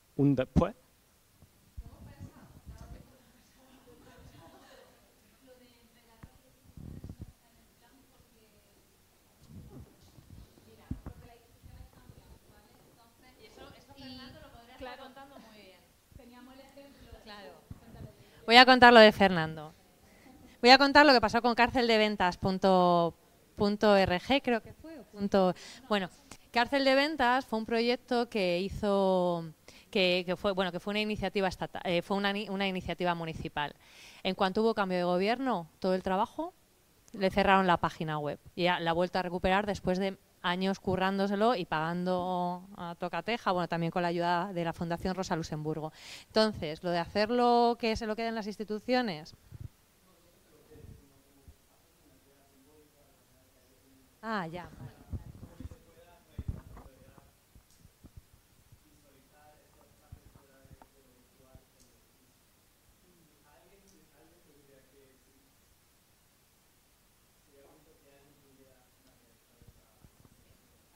Por supuesto. Nosotros lo estamos haciendo en Madrid y Granada, pero si hay alguien en otra provincia que quiera aprovechar esto y hacer una ruta, algo simbólico, una puesta de carteles o de placas mm, o algún tipo de acción reivindicativa, bienvenida es. En relación a- al tema de las instituciones, me estoy acordando también que en la última ley de memoria histórica hay un punto específico que dice que se va a crear un mapa estatal, que todavía ha pasado un año y, y se iba a hacer una comisión también para crear donde las asociaciones iban a llevar toda la información que ya han recopilado y centralizarla. Hasta no sabemos más. Estaba pensando, estaba pensando por qué me estaba costando tanto entender lo que planteaba. Es que en ningún momento nos hemos planteado que esto no sea de todo el mundo y que acceda a todo el mundo y que todo el mundo haga cosas con ello. Es que esa es otra de las partes. Es decir, esto, ahora, ahora si queréis seguimos, vamos otra vez para atrás, ¿no? Y eh, eh, veis, veis el hecho de, cómo queremos que esto siga, siga creciendo, ¿no? Eh, ¿Para dónde vamos? ¿Eh? Eh, mira, vamos al formulario, ya que ha salido el tema. ¿Vale? Esto van a ser, eh, van a ser como varias... eh, bueno, vete para atrás y explicamos todo, ¿no? Eh, si tenemos, o sea, que la gente contacte si tiene preguntas, si tiene dudas. Eh, luego va a haber una parte de Aprende, que ahora si queréis vamos a ello, que es la parte de materiales didácticos, ¿no? basados en la página, en el mapa. Y luego está, si conoces alguna zona, colabora. Esto es un formulario aproximadamente con los mismos datos, o sea, con los mismos campos base que hemos trabajado nosotras, eh, porque no llegamos a todo el mundo. Pero sí que es verdad que se necesita por lo menos una coherencia a la hora de, de participar. Y como somos conscientes, bueno, somos unas flipadas, no conscientes, ¿verdad? que caigo, como esperamos que, que tenga, que, que la gente vea esto y vea el potencial que puede tener para a nivel local, a nivel nacional, hemos creado esto que tiene los campos, es el nombre del espacio, es decir, qué quieres visibilizar, eh, la localización, si nos puedes dar la, geo, la geolocalización, te queremos más el doble, eh, un resumen de lo que allí pasó, la resistencia, las fechas aproximadas y sobre todo de dónde ha sacado esa información. Si es un audio de una vecina, o sea, si es un... Eso también, ¿sabes? Si lo que queremos es poder eh, intentar formularlo otra vez en el mapa para que llegue a, a, la mayor gente posible, ¿no? Y para que no haya unas zonas que, no porque tú a lo mejor estés en una zona a lo mejor donde no tengas un ambiente adecuado para visibilizar estos espacios, que no se visibilice. Y luego la idea, vete si puedes para atrás, Edu, es este aprende. Todo esto, o sea, a nosotras nos encanta como adultas eh, hacer esto, pero en el sabemos que lo importantísimo, y eso es algo que ya hemos hecho nosotras otras veces, es generar materiales didácticos. Los hemos hecho, lo, materiales didácticos estamos haciendo en los, todos los últimos proyectos, el de resistencias, el de la sin sombrero, y son materiales didácticos descargables para trabajar con el mapa y para trabajar con institutos. O sea, tercero, no, bueno, un cuarto de la ESO, primero y, segundo, ¿no? Entonces, bueno, hemos subido unas tres, sobre todo, para repensar eh, esos... Próximamente hemos dejado la cuatro. Eh, eh, ¿Sabes? Eh, cómo recoger esa historia, cómo nos interpela esa historia, ¿no? Y para también motivar al alumnado a que investigue y haga también que crezca esto. Es que esto no, ya no queremos simplemente que sean de, de historiadoras, historiadores, queremos que sea un compromiso colectivo de la sociedad y la sociedad tiene alumnado de instituto y tiene a noventañeras, ¿no? Entonces, eso creemos que, que, puede ser también un buen material. Esto ahora lo tenemos en PDF, pero eh, irá... Eso, y estamos, estoy, es que estoy dejando como para el final lo guay, ¿no? Sí, ¿no? Sí, lo estoy dejando para el final. Por, bueno, yo creo... ¿Queréis comentar algo más sobre la web, Joana?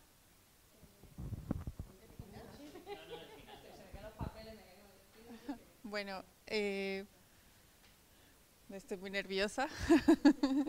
eh, nada, esta es una web que hemos hecho con mucho cariño. Eh, nosotros ya venimos de otro proyecto que se llama Debería Desaparecer, que también es una web que, mmm, donde, donde mapeamos los, eh, los símbolos franquistas. Eh, también la pueden ojear, también tenemos un mapa súper eh, super cool, se llama deberíadesaparecer.com, si quieren visitarla al final, bienvenidas todos los que quieran. eh, nada, este ha sido un reto para nosotros, sobre todo porque por el tema, nosotros somos diseñadores y todo queremos hacerlo súper lindo, y este es un tema que nos pues fue como un poco duro para, para, para Edu y para mí, porque no, no, no, no, no sabíamos qué tono iba a tener pero algo que sí se nos, eh, se nos metió en la cabeza era que tenía, teníamos que eh, jóvenes eh, tratar de, de, que les guste, que, les interese, que se metan y que, y, que, y que quieran hacer cosas como hacemos nosotros. Entonces ese fue como nuestro principal objetivo de, este, de, este, de esta web. Por eso decidimos como usar como colores más amigables, también tener una imagen como un poco más amigable para que esta gente joven sienta que este pues es un, son, son sitios para conversar y, pues espero que lo hayamos logrado, mucha gente le ha gustado y estamos muy, muy orgullosos. Eh, también de la ayuda de una de nuestra ilustradora que, que, fue, que hizo un trabajo increíble, Lisa Odette, que está, por que está ahí.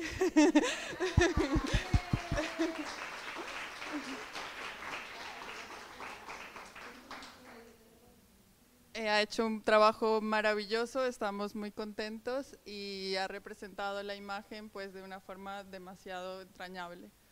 Eh, otra cosa que hicimos también súper importante es eh, hemos, eh, hemos traído una tipografía de una, de una revista de mujeres antifascistas, se llama Mujeres. es preciosa y hemos una de las tipografías la hemos traído para hacer el, el, el logo de Amiga Date Cuenta y la hemos, la, o sea, la hemos vuelto a la vida, por, decir, por decirlo así. Y eso es todo. No sé si tú quieras agregar algo, Edu. Bueno, yo que me, enro... yo que me enrollo como las persianas, No, eh, sobre todo este proyecto tiene una clara intención y también es marcar una línea de cómo se trata, se trata la memoria democrática.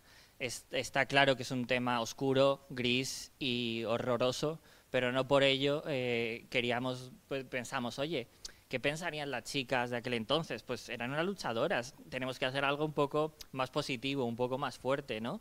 Eh, acercarnos como a otros lenguajes, o sea, es decir, eh, en este país el tema de la memoria y los jóvenes es un tema súper complicado, entonces tenemos que romper esas barreras y a través pues, de estos lenguajes, de códigos de gamificación, de interactividad, pues es como vamos a llegar y es como vamos a hacer memoria para el futuro. Y hay algo muy interesante también en todo esto y es que, vale, eh, los espacios públicos dependen de los gobiernos, los digitales de momento no. Entonces, pues ahí podemos eh, meternos y podemos eh, hacer los nuestros y construir la memoria, construir un relato eh, que, que sea veraz y no sea eh, lo que nos han contado que no que para nada no pues fue la, la realidad que se vivió y ahí encajo perfectamente con el que se vivió y ya lo dejo ahí para que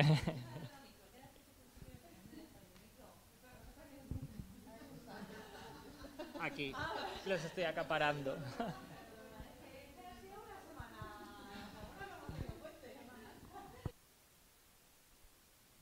Eh, a ver, una de las cosas que, y esto sé que va a sonar fatal, o sea, y esto me responsabilizo yo, no, no a Gerstórica. Yo hay uno de los talleres que hacemos en institutos con los que más disfruto, que es el de, el de, el de encuentra tu propia resistencia. Nosotras tenemos un taller que lo que hacemos es que eh, a través de, de testimonios reales de, de mujeres eh, hemos creado cuatro personajes. Es decir, hemos cogido y hemos hecho Frankensteins de, de mujeres, ¿no? Las hemos puesto un nombre sin apellido, que somos conscientes de, pero hemos analizado ya mucho el por qué, por la cercanía, también por esa, esa manera de colectiva, eh, todo esto. Entonces, la cosa es que es un taller que en aula funciona alucina, o sea, es que es genial ver cómo, porque cada, cada equipo es una mujer y tú les vas haciendo preguntas, les da un perfil y tienen que ir buscando su propia aventura, su propia resistencia, ¿no? Sabiendo que está todo muy limitado, ¿no? Porque están en, o sea, te llegan los chavales, algunos se te abren de piernas y tú, no, no, Aurelia, siéntate como una señorita, porque te acabas convirtiendo tú en el patronato, ¿sabes? Entonces, es, era, era una... Pues es que mola mucho. Yo sé que suena fatal, pero es que los resultados que han dado esos talleres, porque luego hemos hablado con el profesorado, son tan potentes que, que nos daba tanta pena no llegar a todos los institutos del mundo mundial. Eh, que yo creo que lo que propusieron Joana y Eduardo fue una solución preciosa. El trabajo de, de Lisa eh, ha sido espectacular y va a ser otro de las cosas, yo creo que es es súper, mm, es mola mucho, o sea, mola mucho para acercarles y para que el profesorado también pueda trabajar cuando pues nosotras no estemos, queremos seguir yendo a institutos, ¿eh? pero cuando no lleguemos está, está eso. Entonces, le das a ese momentazo y no sé, bueno, si tenéis dudas, ¿eh? podéis seguir preguntando y eso, pero esto flipar. La idea, pues, que la- el gran músculo, el gran desarrollo dentro de, esta web o la apuesta que le hemos hecho es a crear un cómic interactivo en 3D. Eh, se va a lanzar en tres partes porque son tres historias y este es un pequeño resumen de, de lo que de lo que se va a ver. Voy a ponerlo en grande y a todo volumen para que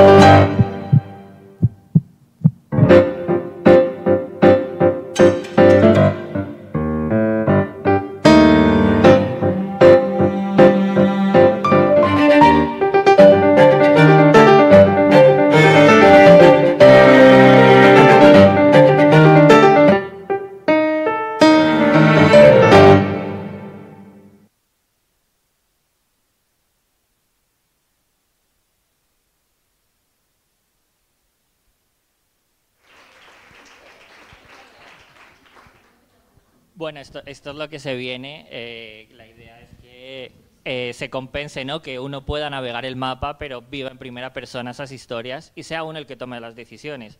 Aunque en verdad eh, decisiones no va a poder, poder tomar muchas porque como pues el este- el- lo que se dedicó al franquismo no es a limitarlo todo, pues es a vivir esa sensación, ¿no? A vivir esa sensación de, de agobio, de que al final yo no tengo opciones, al final he tenido que moverme, pero, pero no he tomado ninguna decisión, ¿no? Entonces, pues es nuestra forma de, de revivir, ¿no? Esa memoria que ahora, pues con la tecnología se pueden hacer muchas cosas. Nos hemos aventurado en el mundo 3D y sobre todo también agradecer a Lisa porque currazo, eh, impresionante todo y, y nada. pues,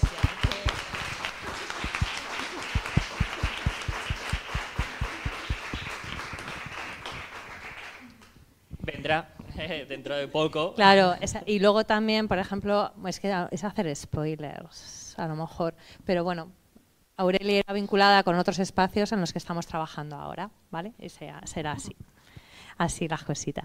Y yo no sé, yo creo que, que- que- ¿queréis, ¿queréis añadir algo más? ¿Vosotras por aquí?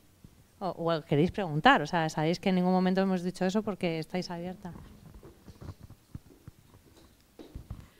Eh, yo esto con el tema del exilio mío eh, me quedo un poco huérfana, ¿no? Esto porque se habla esto de las mujeres de la piel de toro, o sea, de España, del interior.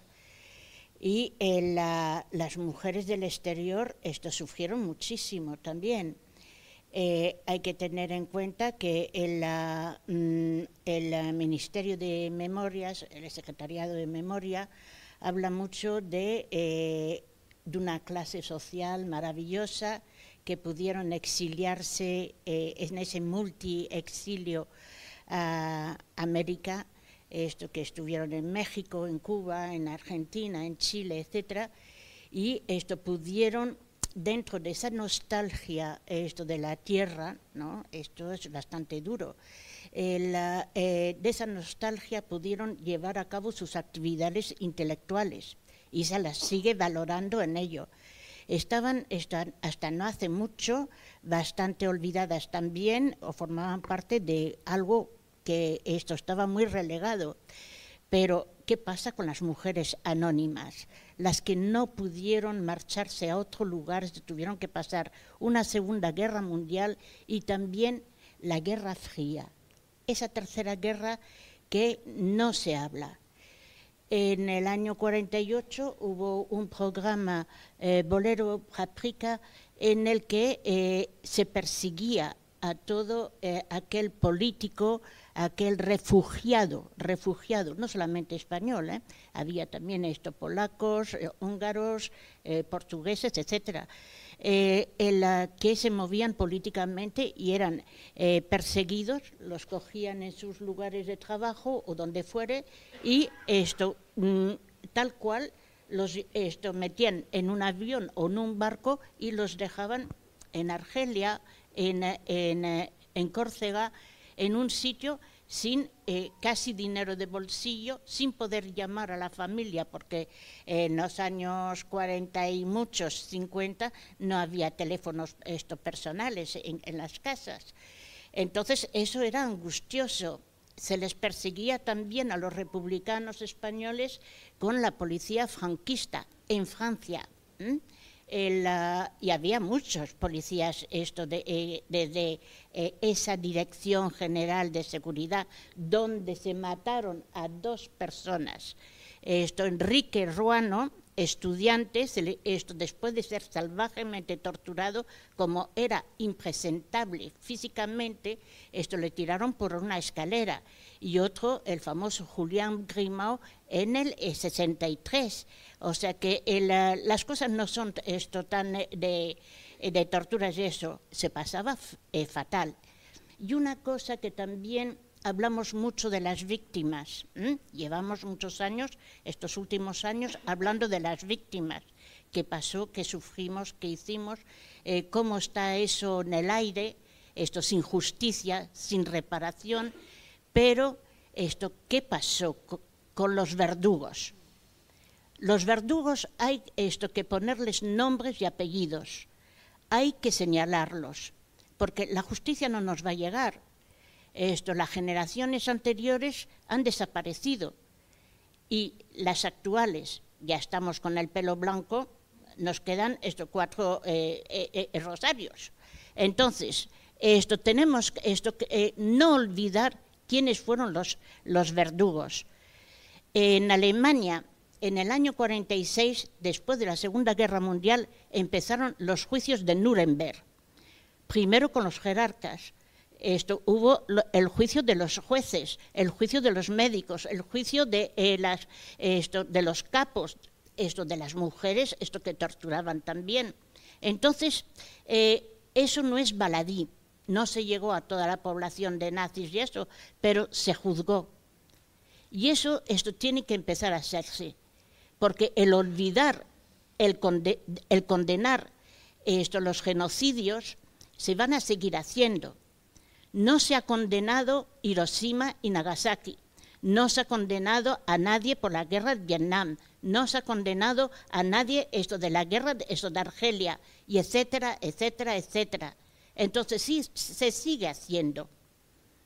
Y tenemos que pararlo.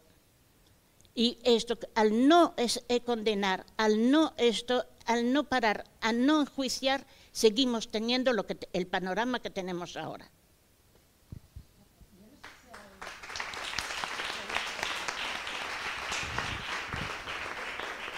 Que estaba pensando que no sé si hay proyectos, igual que esto, pero de, victimarios, ¿sabes?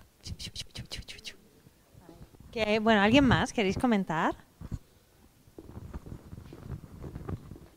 Hola, muchas gracias. Que nada, a mí me ha removido, me eh, quería compartir un recuerdo de pequeña.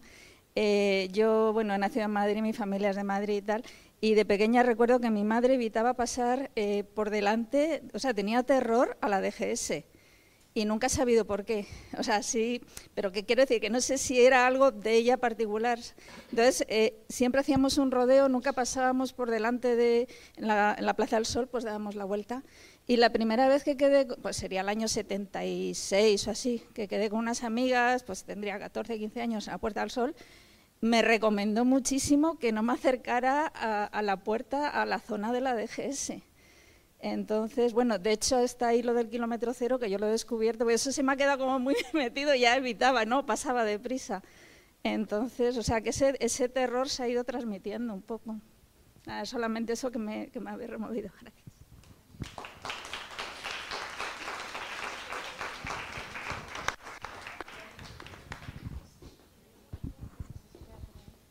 Bueno, quería aprovechar que esto, alguien lo ha comentado, ¿no? que esto es infinito. Vamos a necesitar un montón. Esta era la primera fase y es verdad que donde pusimos el corte fue, bueno, pues espacio en el Estado español. Se nos han quedado fuera, por ejemplo, la maternidad de Elna o todos esos ejemplos de, eh, como neos catalanos, mujeres que luego fueron al exilio, allí estuvieron en la resistencia, luego fueron a campos de concentración, bueno, y son vidas también que luego volvieron aquí y siguieron la lucha antifranquista, o sea que no es que le seguían. Y el tema, por ejemplo, también de la represión de la sección femenina en las provincias de Guinea, que es un temazo. Eso es...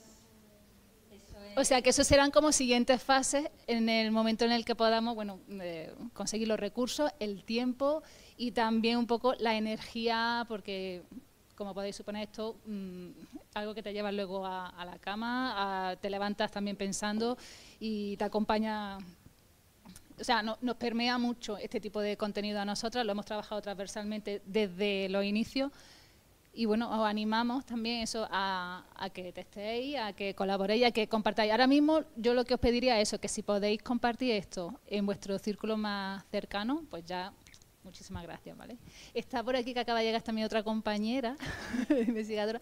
No sé si quiere hablar de algún espacio, comentar algo, saludar, no, nada, nada, nada. ¿Y alguien más que quiera alguna cosita? ¿Qué, impresiones tenéis o, qué echáis en falta también? Os preguntaría.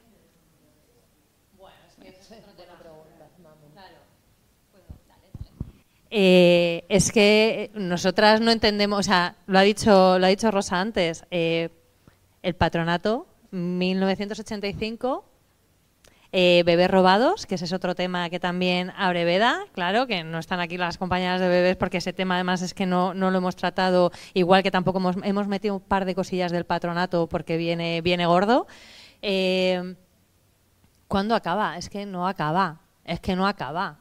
Es que para mí que no hay, o sea, para mí que no haya una placa en sol, o sea, cuando hemos tenido compañeras, o sea, mujeres que han venido a los paseos eh, que nos han dicho, bueno, es que yo estuve ahí, ¿sabes? Y no un paseo a lo mejor el que hicimos en la casa de ventas, sino un paseo que tú que no sabes los grupos que llevas, porque gente que viene y que te diga, es que yo he estado aquí, ¿sabes? Para mí eso sigue siendo un símbolo, o sea, hasta que no haya una, un reconocimiento, es violencia y es, es, es, es franquismo. Entonces, claro, es que no...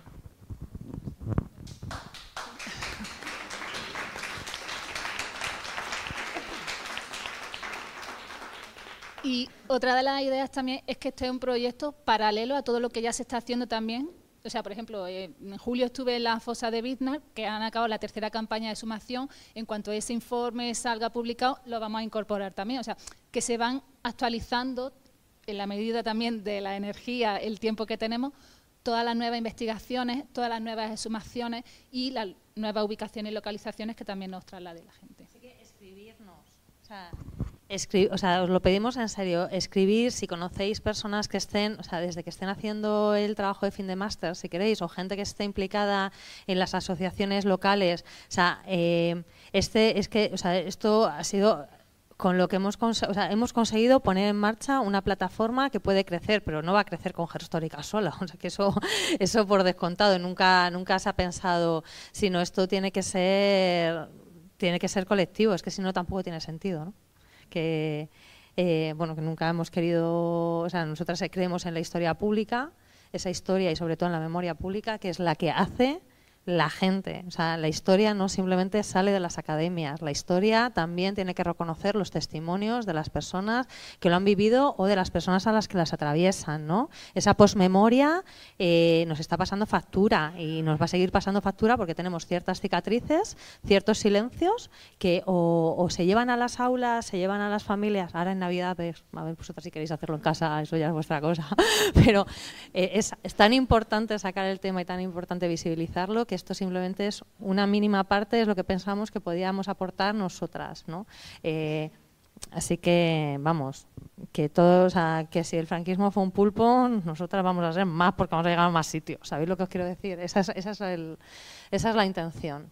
Eh, pues petar la página web de puntitos, pero de resistencias también, ¿eh? no solo cosas que eso yo creo que es, más que nada, pues lo decíamos, nosotras cuando hablamos de resistencias es porque, bueno, necesitamos herramientas para enfrentarnos al día a día. O sea, vivimos en una sociedad machista, en una sociedad racista, capacitista, vivimos en una sociedad cada día más eh, con, mm, con, una extrema derecha muy muy presente y necesitamos saber lo que han hecho compañeras anteriormente para tener esas herramientas en caso de necesitarlas. ¿Saben lo que Y esto es, es lo que significa este proyecto. No, no lo íbamos a llamar resistencias porque ya teníamos otro proyecto que se llama resistencias, así que un amigo date cuenta, yo creo que, que, no, sé, no sé qué pensáis, pero no está mal el nombre. Sí, sí, sí, toma hay estos proyectos en, eh, eh, en, el Parlamento Europeo. Enfrente del Parlamento hay un pequeño edificio más bajo en el que está toda la historia esto de eh, la Unión Europea o desde el, que se creó el mercado común porque esto ha tenido varios nombres, varias evolución y es súper interesante verlo con todas las fotografías, esto, cómo nos cuentan todo eso. Después en el interior del Parlamento, donde no te dejan entrar, eh, eh, hay esto en los pasillos obras de arte, pero también de fotografías de personajes eh, mm, famosos, famosos, carismáticos y que, aunque hay políticos que no valen la pena, pero hay algunos que son carismáticos y sí han creado historia. Y, pienso precisamente en Simon Weil, eh, judía que estuvo en la, eh, unos meses en Auschwitz, toda su familia fue aniquilada y eh, quedó solamente ella. ha sido una mujer de primera fila en Francia y en la Unión Europea. ¿no?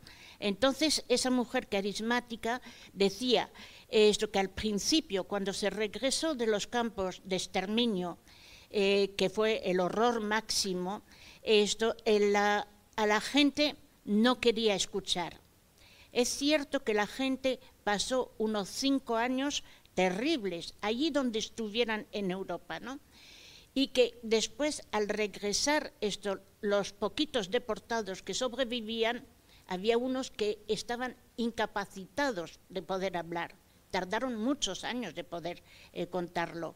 Eh, Jorge Semprún, esto para escribir El largo viaje, empleó 16 años. Eh, pues se tarda, se evoluciona en narrar eso. En mi familia yo tenía un sobreviviente que no paraba de hablar, sobre todo las noches. Y sobre todo las noches, los gritos, las pesadillas, las carreras que pegaba y todo eso, ¿no? Entonces, eso es difícil. Esto no es lo mismo ver una película tal que te cuenten eso que vivir con eso. ¿eh? Ah, pues esta mujer esto hizo, fue la primera que hizo que eh, las, víctimas deportadas esto pasaran por los institutos y contaran sus historias. El, testimonio eh, directo es muy importante. Es muy importante porque hay una cosa que cuando un historiador o un experto en derechos o te cuenta eh, mm, cómo fueron esos hechos, no le pone emoción, no narra el dolor, no narra cuál es el trauma que permanece. Y eso esto es lo que tiene que llevar y hacer llegar a las, a las eh, generaciones siguientes para luchar contra la barbarie de, esto de, las, eh, eso de los crímenes de guerra ¿no? o de eh, dictaduras. Entonces, esto, esto la, mm, la, Unión Europea sí tiene programas de memoria esto para esto y de visita, de visitar esto el Parlamento y hay programas de memoria para llegar a todos los jóvenes sean de instituto o sean estos de, eh, de carrera. Hay muchos a nivel, por ejemplo, el programa de Navarra que tienen para memoria es muy interesante. Hmm. Eh, ¿Queréis decir algo más? ¿Vosotras qué tal ahí? Sí, creo que soy, o sea, os voy a interpelar por juventud. Todo bien, ¿no? Vale, es interesante esto, ¿eh? o sea, no, no lo que decimos nosotros, sino lo que están diciendo ellas. Eh, no sé, ¿queréis comentar algo más? ¿Vosotras queréis decir? Es que no veo desde aquí si hay alguien por ahí. ¿Qué gente? Habéis venido mucha gente.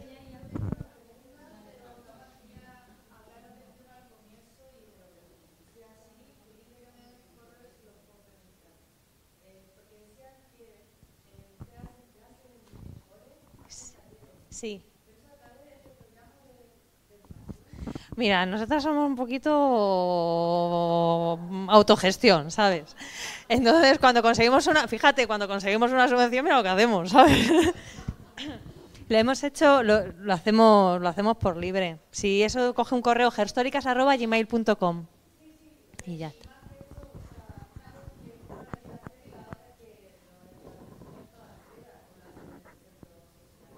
No, vamos a coles, a institutos, sí. Sí, y luego tenemos material didáctico para que el profesorado lo haga a su gusto cuando quiera. Sí, les dejan. En todas, sí. Sí, sí, pregunta. ¿Qué más cosas por aquí? ¿Qué hora es? ¿A qué hora nos echan? Mira, pero esa... Dale, Celia. A ver, dale. Pues, pues nosotros estamos aquí por, por nuestro profesor, Pablo, del IDEO, que no, está aquí porque al final no ha podido venir él, pero vamos, sí, sí. Pero vamos, no estábamos ninguno muy enterados del tema que hemos hablado, pero al final estamos de acuerdo todos en que nos ha encantado. Hemos, por ejemplo, en lo de la UAM y la Complutense, pues nosotros estudiamos justo al lado de la UAM, queremos eh, ir a, a reivindicar esto que ha pasado allí. Eh, Ángela estudia en la Complutense, también queremos ir a hacerlo allí. Eh, y ya está.